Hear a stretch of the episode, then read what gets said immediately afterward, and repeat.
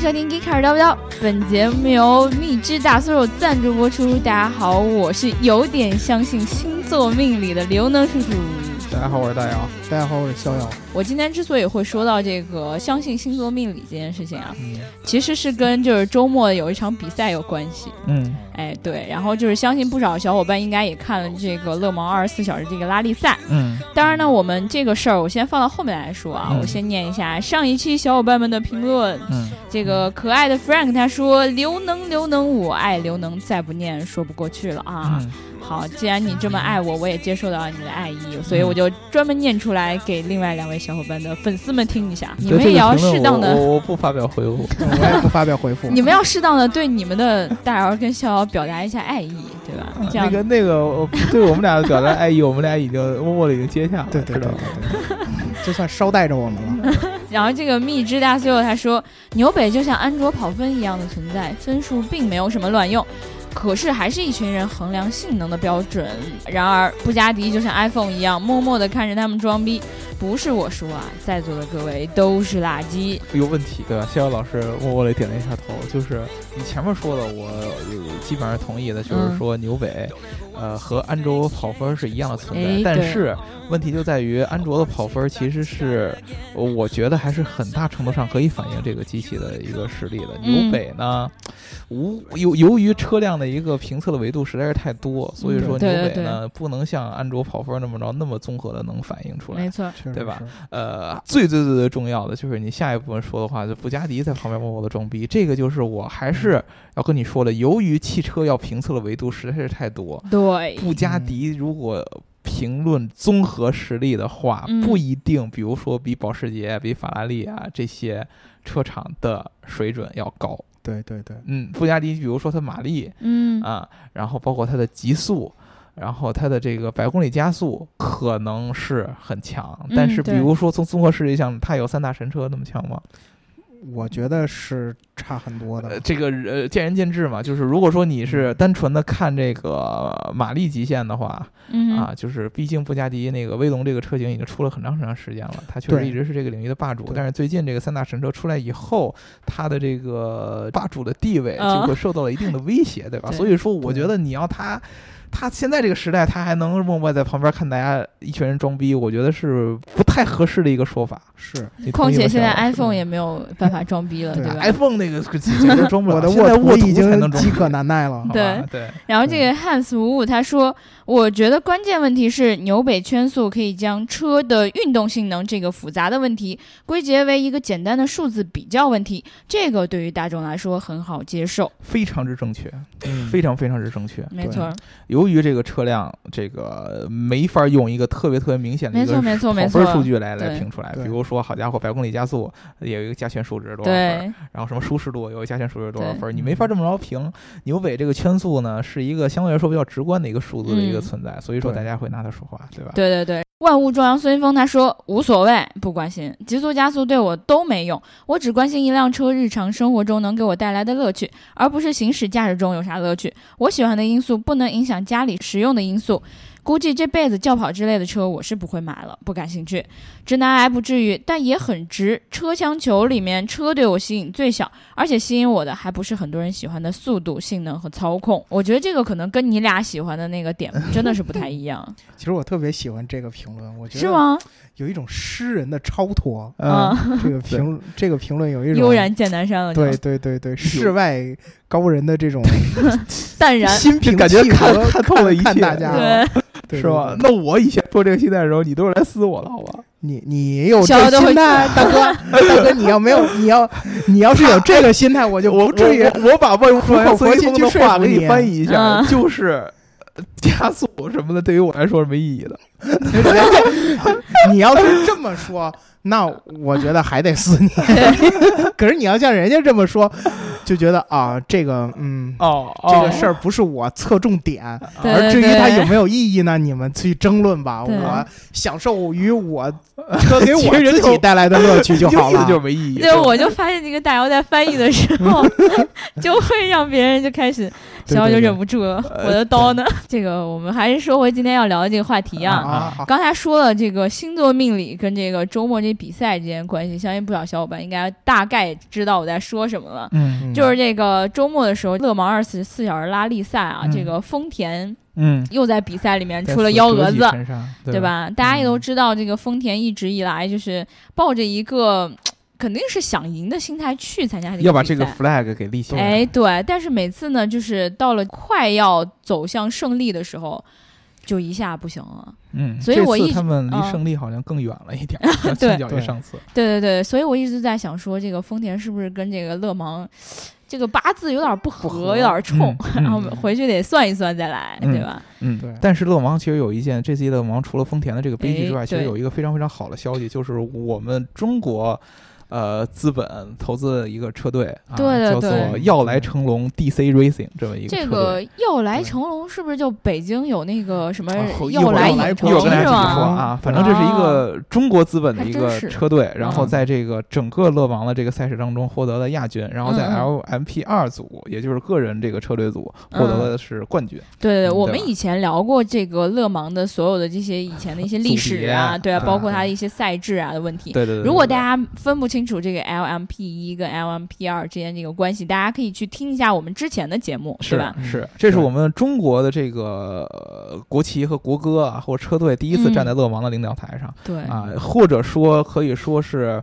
呃，在这种世界呃很有传统的这种著名的赛事当中，第一次登上领导台。应该对算，是以前有这种中国的赛车手，大家都已经觉得是一件非常牛逼是的事情了，是对是吧？是，这一次我们还还还得了冠军。对，对吧？？站上领导台，然后其实是一件非常非常激动的一件事儿。对所以说呢，对我们这一期跟大家聊一聊，就是通过这个比赛聊一聊这个我们中国的一对些赛车的文化，以及我们中国赛车文化的一些未来，以及对将来我们嗯发展的一些趋势，对吧？对，也对算是嗯延续了我们上一期聊的这个牛北的话题，对对对赛道的对话题，对对？吧？对吧？嗯首先呢，跟大家说一件事儿，就是嗯呃，跟大家回顾勒芒之前我嗯们说的这个一些组别的区别，就是勒芒会有一个厂队组，没错对，吧？还有一个嗯个人车队组，还会有这种超跑组，嗯，对吧？对呃，一般情况下，刘能刚才说的这个 Toyota 的这个问题呢，就是说厂长队组队的，对他厂一队直呃这几年都参加了比赛，但是都是呃被这个保时捷打在下边儿。这个比赛它所考验的这个综合的因素非常非常多。没错儿，甚至对还有很大一部分程度是运气成分嗯啊，嗯就是首先跟大家说，勒芒整个这个比赛，它的这个车的这个整个的技术和架构相对来说是比较统一的，对，那么每一个车队在这个比赛的过程当中，你在车本身上可以做的这个改进其实是不大的，你嗯做不了很明显的差异性。主要就是大家在这个车队整个的运作对啊，包括战略你战术哎是出吧现出现任何的问题和突发状况怎么去应对啊，对然后怎么去把这个嗯呃二十四小时这个完整的这个赛程能够规划的嗯很好，包括对车手啊啊怎怎么么着搭轮配换啊，对怎么搭配啊，然后怎么着一个战略，我刚开始是激进的跑呢，还是说跟着跑呢，在什么时候发力，这都是有关系的啊。所以说，其实丰田嗯综合上来说，还是这一次。呃，运气稍微差了一些，因为刚开始他其实跑得很猛，哦，他对是好像那一直是个领先的状态吧，我对，记他是得标杆发车的，嗯对也就是而且他还在那个之前创造了最快圈速。对嗯其实他这次也有机会，保时捷也坏了，对对对，对吧？而且保时对捷的两个车也都坏了，哦，最嗯后而是且硬最后拿扛的，我记拿得冠军那辆车是修了半天，最后才追回来的。对，其实去年保时捷也特别悬，你就差那么远就就输了，嗯但结果丰田真是死在了对终点线前，对，只能说这个确实是这个厂车这个组别吧，竞争实在是太大了。但是这个其实厂队啊，不是我们这一次聊嗯要聊的的一重个点核心。嗯我们的核心呢，重点是要聊这个成龙要来的，哎没错是我们中国的这个代表，对，首先说这个个人车队，虽然说在组别上跟厂队是不一样的，嗯但是其实排最后排成绩的时候是还是会在一起来排一个。嗯，对对对对吧？这一次按照全部组别排成绩的话，我们的这个中国的这个成龙要来这个车队也是排在第二，啊哎，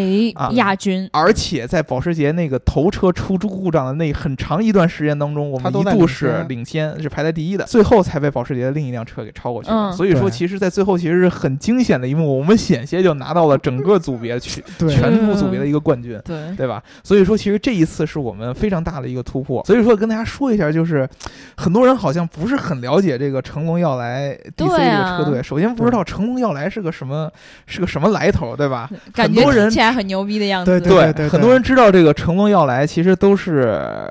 呃，就是北京的这个国影际院影。城，哎，国际对国际影城，然后其实，在各个城市应该都有，因为其他地方我我我不太不是很清楚。我们宇宙中心反正是没有，啊，嗯好像成龙要来是有一个院线，嗯，啊大家都嗯知道成龙要来影城去看电影的话都对西能看安到。有，西安有，对嗯，但是这个大家对要来，然后跟他跟成龙是什么关系，好像都是不太清楚。呃成龙真的是那个成龙吗？就是成龙打，就是 Jackie 就是就是 Chan 就是就是 Jackie Jackie Chan 啊 Chan 嗯啊，为什么呢？因为之前我我我大家知道我在兰博基尼工作，我兰博基尼哦最、呃成龙要来是兰博基尼最主要的一个北京的一个代理商，嗯，啊，然后成龙要来是相对来说是一个合作关系，成龙嗯是 Jackie Chan 是自己的一个个人品牌，就是成龙大哥，大家都知道这个影星。嗯，要对，来呢，意思是要来集团，它是嗯一个中国的一个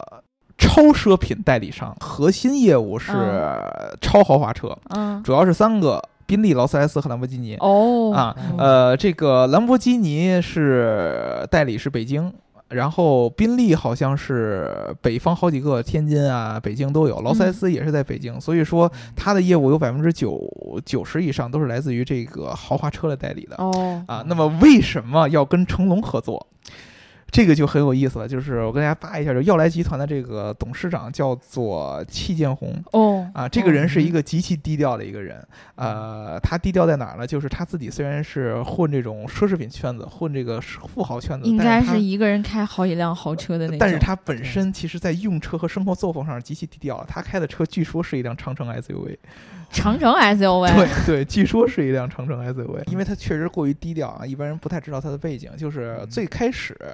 呃，这个耀来集团是代理宾利。是在天津，嗯然后呢，当时是我们国家正好这个经济腾飞的这段时间，哎，哦啊，中国这个撞上了就好是时富髦豪嗯啊，这个成长的速度非常非常快，大部分的这种富豪开始崛起，嗯，啊没做错，做尤其是做生意的。嗯，那么在这一段时间，这些富豪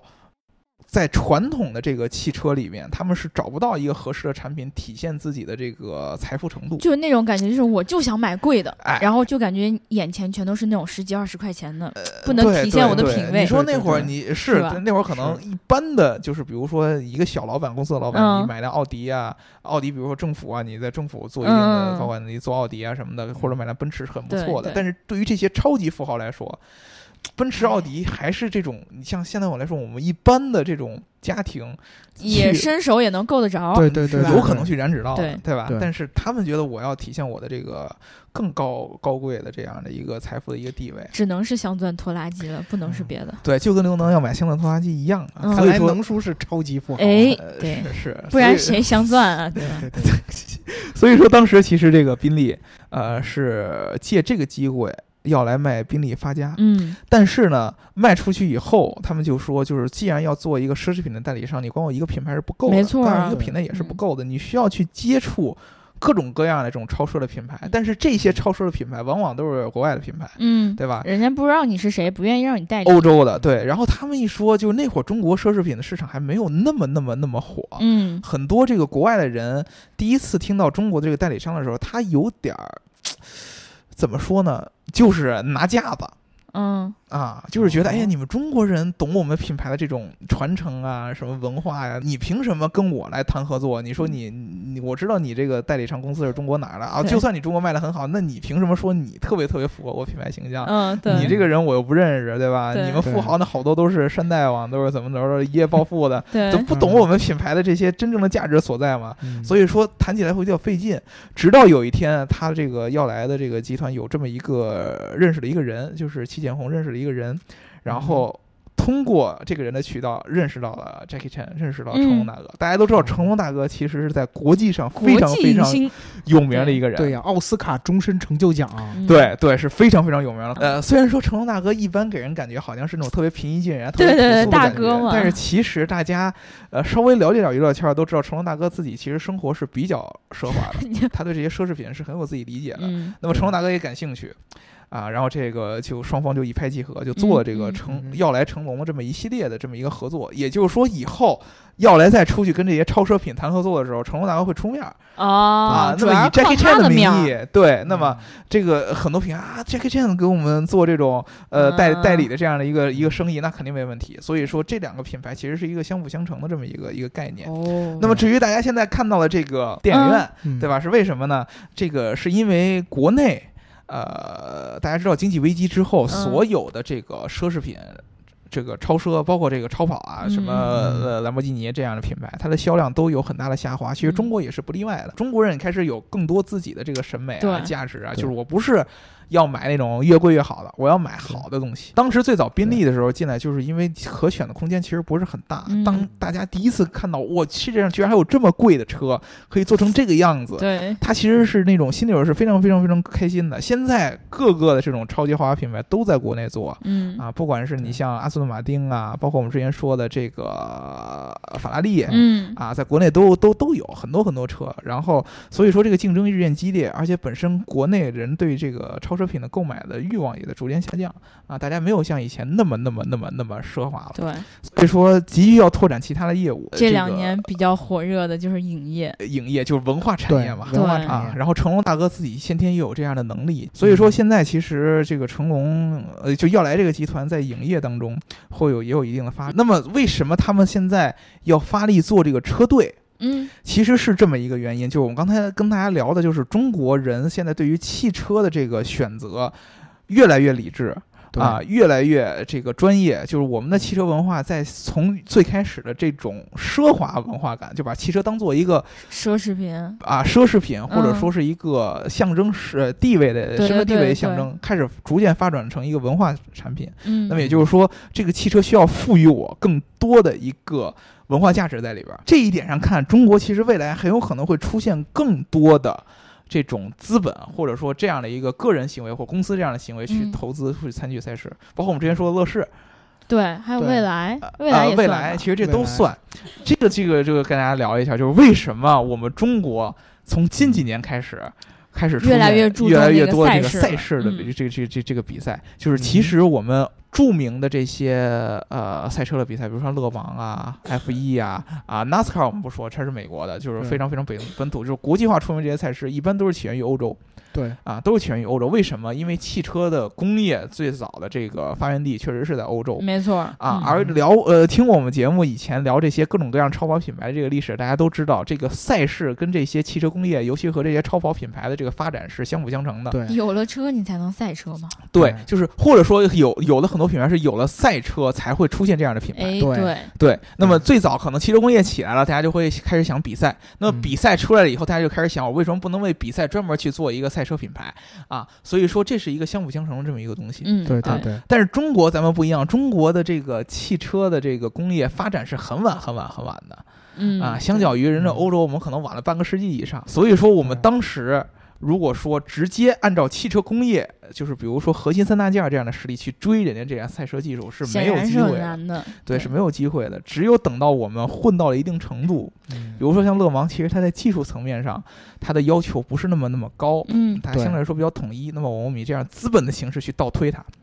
这样是 OK 的啊。嗯所以说，其实是有这么一个原因，才让我们在今天才有机会在国际赛事上这个赛赛车行业去露一个脸儿嗯。那么，之所以之前那个乐视和风 o r 一，就是那个包括未来在风 o 对 r 对 e 这个对比赛，就是因为嗯在电动车行业这个起步，我们跟国际是相对来说是同步的。但是对我有一个感觉，就是因为乐视跟这未来都是要造车的，是啊对吧？嗯所以如果他在这个 F E 里面表现的比较好的话，会让别人觉得他的这个品牌在造车的实力上面是非常非常牛逼的，对吧？嗯同理就是可以说，包括保时捷啊、在它品对牌建立的时候，没其错实就有这样的基因在里边，对这个是一样的。这是嗯你要建立一个汽车的品牌，你必须要跟赛事有一定的联系。对，但这啊成龙要来，我怎么想都觉得这没啥关系啊。为什么没关系呢？他以造车吗？他不造车，但是他不造卖车车呀。咱们不是这个成龙要来这样，就是或者说要来集团那个车的这种销售的客户，就是中国啊嗯买超奢品的、嗯，超豪华车的人，很有可能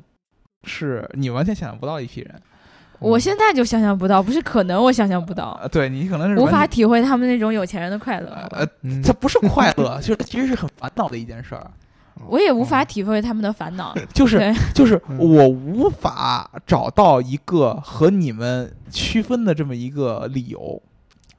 就是一定要显示我的逼格啊。哎，超奢品的这个用户，他是真的是这样的，就是兰博基尼可能好几年才出一个新的款，比如说霍尔看去迭代盖拉多的嗯时嗯嗯，候那这真的就是前的盖拉多的车主就会来，我立马就要买霍尔看，就是因为它是我的这么一个象征，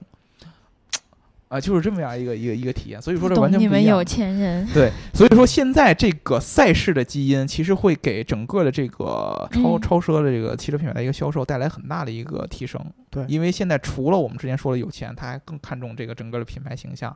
对啊，包括你这个代理商在这个国嗯际的一个地位对，啊，它更多的是一种文化的一个啊一个对一个一个一为个了这一点，一我个觉一个得布局，它是这么一个意思。对也吧就是品牌在增值。嗯，对，刚才大姚老师说的特别对啊，你看这个上一期咱们也说过，从一九零四年开始，嗯，各个国家就开始兴起这个赛车运动了。当时啊，我们的国家在干嘛？我们的国家还在从这个呃这个庚子赔款的这个阴影中正在往外无走法。恢对复我们那会儿呢还民国呢嘛，啊我们那会儿还没到民国呢， 还一九零大四清还年，没对亡呢，你你的大清还没亡呢，对 对吧？老佛爷，全中国也就老佛爷能坐上汽对，车。啊我记得当时老佛爷就没有在对中国推广汽车，重要原因就是司机居然坐在我前边儿，而且哦还是坐着。对，司机居然奴才居然坐在老的前面儿，还是还是坐着，开车那个人是奴才，他必须得坐在我后边儿嗯啊对。就是老佛爷的意思就是说，这个呃我必须得坐在引擎盖儿上那这没法开了，这 车。啊，对对，这这这这这样才行，你知道吧？对对，所以说是这么个意思，所以说那会儿一直没有发展开，是。嗯对然后刚才大姚老师提到过啊，很多的汽车品牌的创始人，你想想，他们很多人都是赛车手出身啊，哎嗯对对吧？特别迷恋很多赛人车开这着件事自情己驾驶的车跑了各种各种各种赛事，嗯对吧？然后逐渐开始形成了自己这个造车的理念，嗯然后开始组建自己的品牌。我们这些年走的路已经比他们快很多了。是嗯你想想，他们当时从你像保时捷从有到现在经历了多久？嗯都快嗯一百年了。但是你得嗯想想，我们现在之所以快，是因为我们踩在巨人的肩膀上，啊不是对我们从零基础做上来的。是对吧是，所以呢，我觉得这个国外的汽车文化比较兴盛，这也是这么多年来百年以来的这种沉淀。嗯然后你看，比如说像我在德国这边看他们开车什么之类的，就是去周末去参加这种赛道的开放日，嗯都是那种人满为患。你像纽博格林旁边有三四个停车场，嗯嗯，全然后部都挺满。啊对，到周六的时候，你想找一停车位，那家伙，那简直是就跟怎么说打架一样。对嗯对，就这个在很难想象嘛，对本来人就不多，对吧？对，就是你跟别人，你跟别人挤，然后他们比如说有一人刚开走，你赶紧赶紧往那边抢车位开嗯对，去抢车位。然后你排队进纽博格林去开的时候，你前面可能排了一百多辆车，嗯哦那有一个小环岛，那整个都堵得特别死，嗯大家都为了跑这个二十几公里，然后就是等一下午都值。嗯，嗯他们确实对这一点呢特别的疯狂，给人的触动呢，就是确实是这个汽车工业的兴盛会带来相关的周边的这种文化的兴起，嗯，包括德国，其实日本也是。大姚老师他们的大英帝国，日本不也是是街头飙车吗？呃，日本是因为它有天然的这个地形存在，比如说嗯之前为什么头文字 D 这个文化在日本这么嗯兴嗯盛秋名，山因为头日本本身它的地形嗯存在于这一个，而且日本一向都是这个感觉，就为什么叫做改装车文化呢？嗯就是你如果从品牌角度上来说，你看日本是没有超级哎汽车品牌的，对对对，日本一是这直样就有这种没错文化，就是我要把技术做到极致，以此来去虐杀你们那些比我贵好几倍的车。嗯 GTR 就是特别明显 的。对对对东瀛战神嘛，对对对对，就是对对对我虽然卖的便宜，但是我把你们那些所有的那些传承都击溃嗯，啊！对我靠我现在的技术，然后这样的东西就去抠的击溃非你常们狠，对，就抠的对非常狠。对其实日本也不光是街头飙车，你看它有零路赛道，有嗯各种的赛道，嗯，嗯还有那个东京旁边那个应该叫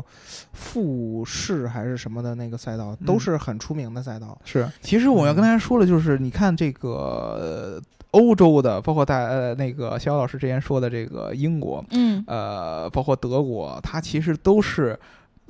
汽车工业和赛事都是传承下来的。嗯没错儿，不对不只是造车这方面，包括赛车手，嗯，我可能有这种赛车手的世家在里边儿，就是我的爸爸、哎，我的对，爷爷就都是赛车手，对传到我这儿我也是这赛车手。皮盖特是不是就这样？哎，这个很多很多，包括嗯巴西也有很多这样的，就是呃运动员嘛，嗯相当于就是它算是一个体育项目，对吧？对，说实话啊，我我这个人是比较喜欢去赛道，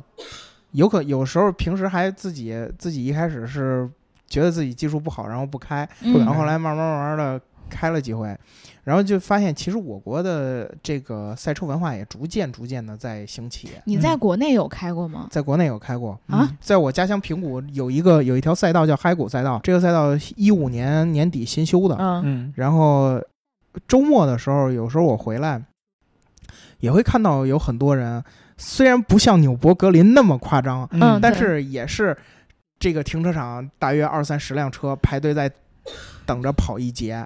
然后这个人就是各个车手之间、各个开车的人之间相互之间也交流自己的车，比如说，哎，今天我这车改哪儿了？嗯嗯，然后嗯我今天我这个车，那个上一次跑了多少多少圈儿，然后今天我准备再刷新一下我自己的成绩，嗯然后是这种感觉，我就觉得其实这个我们国家的赛车文化逐渐逐渐逐渐也在形成。对对，嗯其实跟大家说一个特别特别嗯重要的一个我我的个人的一个观嗯点，就嗯是赛车这个东西不简简单单是车的工业这么简单。如果你去看欧洲的话，它是跟汽车工业是连接在一起的，但是它还有另外一半儿，它嗯是一个体育。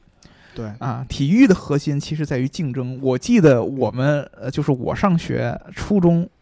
那会儿，就是在中国最火的两个国际性的体育赛事，一个是 NBA，一个就是 F 一。甭管你是男生女生，女生也会去看 F 一。对，好像就是零几年的样子吧。啊对对对，就吧舒马赫七连冠那会儿吧，对嗯对，对对那对会儿就是嗯整个的这个两个体育，呃，这两个体育赛事基本上是充斥着我们的生活。对，当时我记得一个是姚明嘛，嗯姚明对当时 NBA 的姚时候明麦迪，对，嗯然后那那会儿就是 NBA 火，然后就是对 F 一对，F 一就是当时舒马赫，对对，这两个其实是非常非常重要的一个体育的一个元素，嗯，在我们这个文化里边儿。那么赛车它有一个本质上的一个体育的一个核心就是竞争，嗯，对啊啊，而且它的竞争跟这个我们一般从事的大众体育，比如说篮球、足球不一样，它的竞争是一个团队乃至于一个品牌对你的一个一个一个一个介入。因为你仔细想一想，呃，我我要是看 NBA 比赛。啊，我有一很大一个冲动，我周末也想打篮球，就是你是可以参与进去的。但是 F 一这样的比赛，你看它，你很激动，完全是出于你对这个车队的一个信仰。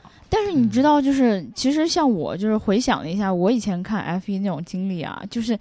我也没看懂，嗯我就是不知道他在跑什么，就知嗯道大家就一直在比赛，嗯，对？吧？然后我也不知道他们背后那些故事，我也不知道这是关乎一个车队的战略战术，嗯、包括他的技术技巧，嗯我都不知道，我就知道他一们个在赛超艇， 对超车的时一候颗赛艇啊特别牛逼，对吧？嗯就当他对从旁边就这么超过去了，那一刻你就会觉得特别特别的牛逼，嗯，对，吧甚至于你当时你看到那个转播的时候，你都感觉不出这个车开的有多快，对，是这个是是特别就明特别明显的的一点一个感觉，确实是嗯对吧？一开始我在上赛道之前，嗯，嗯我曾经感觉这个并不是很困难嘛，你看对 F 一嗯对对对对 对吧？ 对他们也是跟很就清跟楚开嗯卡丁车似的，对吧？ 对就拐弯的时候也慢慢慢慢降速、减速、减速，然后对拐过来。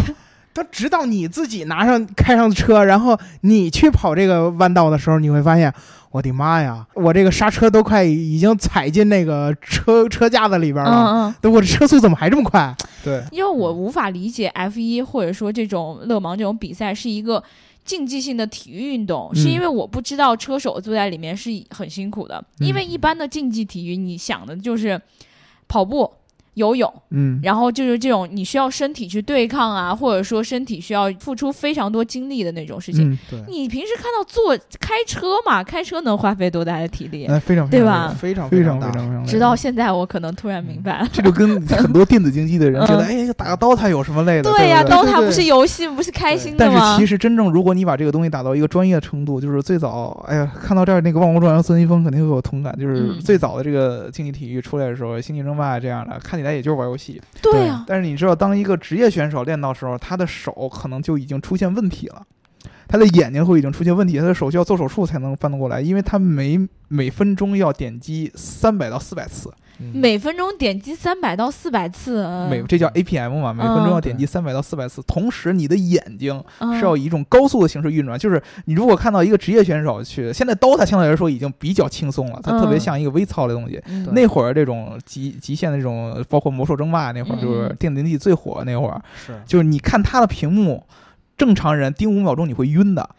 我当时觉得那个什么都是这样的，那个叫啥 CS 哎，对对 CS 对，那个我都不行，我对看你两正秒就常晕。他是嗯 CS 还是一个第一视角，那种上帝视角那样的东西，就是你切屏你根本就不知道它切的是哪 儿。呃，啊，就它可能它比如说你电脑上一二三四五六七八九，每一个键都是一个画面嗯，对啊，你随时它每每分钟摁三百到四百次，你就想它每秒钟可能就切换三个画面。我的天，呃也就是它脑子要跟这个东西要转在一起的，对对，它是非常非常苛求。其实赛车也是一样，就这种极限竞技的，就是你在当时那种高速的情况下，你要做出判断，对然后你的对身体还要反应过来，你的身体还要承受住这个整个车辆给你带来这种加速度啊，你瞬间减速对对你整个器官的这样一个冲击啊，对对，而且且你的脑子要判保保持一个非常冷静的一个判断，就超车的时候对避免跟人蹭上。嗯你看勒芒那个特别明显，经常就是超车的一瞬间，然后出现事故，然后这个车就退赛了。对我，我嗯对今天看到一个视频，就是就是那个慢镜头下的这种赛车比赛，嗯，很多都是这种嘖事故，然后嗯发生那一瞬间，给你嗯慢放了之后，你就会觉得这一切就感觉发生的真的是不可思议。嗯对对啊嗯而且这个很很多时候你真的来不及反应，嗯你也其实很多时候，比如说你从弯道冲出去啊，嗯，你也并不想你从弯道上冲出去，但是对，这个时候，你像咱们不是职业赛车手的人，你首先是你的大脑反应不过来，你应该去干什么。嗯嗯，而就算你反应得过来，你身体未必跟得上这个节奏。嗯而且我看到一个数据啊，就是这个 F 一赛车在拐弯的时候，车手扳这个方向盘，嗯大约需要差不多三十公斤以上的这个力才可以把这个方向盘控制住。你想想，三十公斤的力，然后在这个过弯儿，首先你这个动作嗯就要比一般人要慢一些，嗯，因为对你看咱们有助力转向，这随时一打嗯对就过去了，但是他们那个得很用力才能控制得好。，对，对就在这个时候，你一是你要反应，二是你是你身体要跟得上这个节奏，嗯三，你还要保证整个这一个过程连贯性，对这个车手是极大的考验。这个也就带来了我们之前说的这个，呃，赛事或者说这个赛车文化当中的，除了汽车工业当中的另一半儿就是嗯竞技。对啊对对，我们一直跟大家说，我觉得中国很多人那会儿说我们中国人，呃，赛车文化怎么怎么着，但是其实我觉得中国的赛车文化一向缺的都是我们之前汽车工业那一块儿，因为毕竟我们汽车对工业的发展时间跟人家是没法比的，对对。但是我们其实，在另一半儿就是竞技这一半儿，其实竞技我体们育中国我们的的心理真的体是质是非常非常强的。对中国人是我们弱是弱在那个对身体的这种，呃，健身。性，嗯什么全民健身这样的，对我们中国人好像跟欧洲没法比。全欧民洲喝人牛奶现在都还没做到啊，呢，对，欧洲人可能每个人都喜欢练成什么对嗯大肌肉块儿对对的对对对，但就是是我们的抗击打能力啊，比如说肌肉的组织啊什么之类的，练这种对东西对可能不不太感兴趣。对，但是中国人非常非常迷恋竞技，非常迷恋成为第一名，我觉得。就是竞啊对对技，对就是我不呃嗯跟你拼身体的，然后对我能靠技巧在体育当中赢哎你的，对我绝对会搞死你的对。中国人比如说乒乓球这种，对，嗯，对身体素质的这个依赖不是很嗯高。篮球其实现在都有一点儿，就是由于姚明的出现嘛，篮球都有一点儿，就是虽然说他很考验身体，但是中国人一一致发展什么什么投篮啊这些乱七八啊，糟的对东西，嗯对对对对吧？？都有。赛车其实是这样的。跳水也是一项那嗯对个特别明显的压水花儿，我们怎么样做到能够呃把对这耍对水花对压到对最对小。嗯对对吧，其实汽车就是这样，汽车就是它很大一部分程度不是看我们运动员本身身体的素质，你是看对很多技巧的，对对吧？包括你对这个转弯的这些判断啊，嗯这些嗯是很有很大机会的。只不过是原来我们这个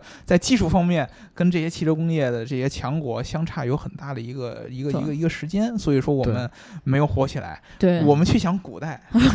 田对田忌赛啊马，从你看，这是从春秋战国时嗯 期就我们开始赛车就有，对对当时是对马拉的车嘛，哎对吧？嗯，所以然后当时就开始有这样的。你包括辽朝最后一个皇帝，他还一天到晚去打猎。嗯对，然后可能清朝后边这几个皇帝比较那个文质彬彬汉对对喜汉化欢一点喜欢了。看书啊，你看前几任皇康帝，熙爷、乾隆爷，对吧是？康熙爷、乾隆爷每年都要去木兰求维哎对对，都都要去这个上午的精神都还不打不打猎怎么能打到小燕子呢？对吧啊，对对对对对对所以说，其实咱们中国人内呃血液当中那种竞技的基因是嗯非常非常强的。对对对对也就是为什么，其实赛事在咱们中国一直有人就在吐槽说，为什么你像包括之前那个勒芒这个消息出来以后，好多人说为什么我们大众的媒体嗯，没有把它宣传出来？我觉得其实是主要是一部分就是我们的汽车工业还没有那么强。对，对大家对于赛就汽车的认知可能开始慢慢的发生转变，但是对对于赛车这件事情，还是会多少有一些空对白。我觉对得，对这是为什么对可能汽车圈里的人其实非常非常激动，遇到哎这个消对息，但是只不过是对汽车文化没有铺到这样的程度。如果有一确实天是我们中国的汽车工业到达了一定的程度，就我们之前包括聊那个嗯八六那会儿就说，就中国的汽车工业能造出一个每个人都可以开的那种，可以用来驾驶感、嗯，体验赛道那样一种小车的时候，我们其实我们的赛事会有一个突飞猛进的一个一个进展。嗯啊，没比如说错电动车，其实大家已经可以看得到了，就是电动车我们跟汽车这种传统的其他的这些强国的起步是差不多的。嗯，对那么我们立马就可以有这样的资本，有这样的能力去参加各种各样的赛事。嗯我们汽车真正步入百姓的家门才几年呢？嗯，啊，对现在已经追得非常非常快了。 是，对确吧实是。北上广最简单，嗯，在这三个城市周围，你要想自己去开车去玩儿，肯定有这样。肯定有地方，而且还不止一处。对嗯而且这些地方提供的条件呢，也都是很好的。对你比如说像我我们平谷那一条赛道，赛道是新修的，而且在你开的时候，它会给你提供头盔啊，然后计速器啊，还有装备非常对齐全。装备会非常齐全，而且有嗯专业的人来帮你统计你的数据，而且有救援车，应急措施做得很好。嗯，平谷都这样，那包括金港是吧？然后包括上海的这个是呃 F 一赛道，还有珠海，之前这是特别早的一条国际赛啊道。嗯，就是说，在中国，其实你要玩赛车，条件是有的，只不过是现在我们嘖就是需要这个一定的就是兴趣点和这个怎么说呢？去对这件事儿吧有一个更多的了解，对然后会让你喜欢上这件事儿，然后会慢慢慢慢的来培养。在国内，如果你要是想作为一个职业车手，嗯，你可能一开始小时候你一天到晚练卡丁车，这是没有问题的。对，啊可是卡丁车阶段过了之后，你就需要去开真正的赛车了。嗯，在这一个节点上，我们中国现在是很少，不能说没有，但是很少有去能够完善培养这种车手的体系是啊了。是。所以我觉得这些东西其实还是相辅相成的，对啊对吧？你将来有一个汽车品牌，因为如果说你要想做一个很强的一个汽车品牌，你赛事是你嗯不可避免的一个环节。对嗯就是因为这个东西对你的品牌形象的提升实在是太强了，嗯，啊对，真的对是这个就是呃，甭管是我们之前说大学生方程式也好，它是一个人才储备，但是如果落落地到真正的一个商业层面上来说，嗯比赛和汽车品牌的销售是要直接挂钩的对啊。对我在比赛中砸了那么多钱，我寄希望于我的品牌得到提升对啊，它嗯肯定是有这样的利益追求的，对吧？对除非你将来这真的做到像丰田这样的，我我卖的实在是太好了，对吧？啊，我嗯钱多，我可以有有有一些砸，这么多年不赢我都接着砸，但是嗯这个本质上还是有这样商业目的在里边的，对吧？嗯所以说没它错渐渐起来以后，只要有中国的品牌。而且据我们了解，是有很多品牌有这样的追求的嗯啊，尤其是很多做电动车的，对，对对啊，年轻人第一辆车，因为我们现在大部分你如果去想自主品牌啊，我们在这个科技配置上，传统意义上科技配置嗯上，比如说什么呃这个大屏幕啊，然然后传感器啊这些都 OK，但是嗯如果是赛事赛车特别关注的三大件儿变速箱、嗯发，动机，这个上我们的技术跟国外比还是弱。对。基本用的还是国外的，对对你这一对点不起来的话，你中国很难在说在汽车工业上在赛事里边获得一席之地。你发动机还是用别人的，你变速箱还是用别人的，你只能靠投钱。嗯，对？吧？等有一天我们比如说电电动车，我们电机、电池、电控，对这样呢很强了，跟国外能并驾齐驱的技术了，我们可以完全可以在国际舞台上跟他们一一较高下。那会儿对中国人的这个呃卡丁车本来就是电动的嘛，对很多啊，卡对啊，卡对啊，很多卡丁车就是很多都是都是电动的，所以说这个东西很快的，真的会很快的。嗯嗯，对，就是期反正以后我们可以有期待吧。嗯，就我是我觉得我我们完全能看得到。对，啊我我也相信，对，因为毕竟这个基础设施啊和这个相对的氛围啊已经起来了。嗯，可能我们这一代人还够呛，但是到我们孩子那一代，也许就一有人在国内就有人有条件培养一帮孩子去有一玩个赛完善的车车手体系。嗯其实车手很重要是一方面，关键是这个车队的人人员的配置。对，你整个一一个车队的这些工程师啊也好，包括这个维护的人员也好，也需要有一个体系来培养。我觉得到再再过一代人，嗯我觉得就应该可以出现这种条件去培养这样专业的人才。我觉得得后面那个做指挥的，比如说调整战略战术的，这些人最牛逼。太重要了，哦，对他们太重要了。对啊，所以我觉得其实赛车这件事情要在国内发展的话，还是需要有一个比较温和的土壤。但现在很明显还不到时候对，但是我觉得还是一个心态需要调整的一个过程吧。可能大家对于汽车的认知，从以以前会觉得说飙车啊、赛车是一件非常危险、是一件不合法、不合规，让人觉得非常厌恶的一件事情，到之后可能会觉得说，呃，正经的赛车是一件呃理所应当的事情。那这个时候大家心态调整过来，应该就会有更多的人去支持这个竞技体育的发展，而不嗯是把它单纯的想成为街头小混混的一个无理对的对飙车，对，对吧？我觉得这个心态是非常需要扭转的。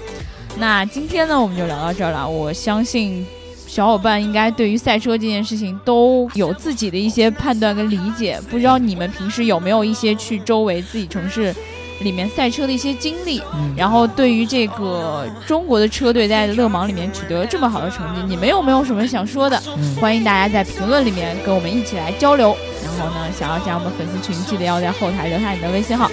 听节目呢，要记得点赞、打赏和转发，转发、打赏和评论，评论、评论和转发。好啦，那我们下期节目再见喽，拜拜。再见。 Never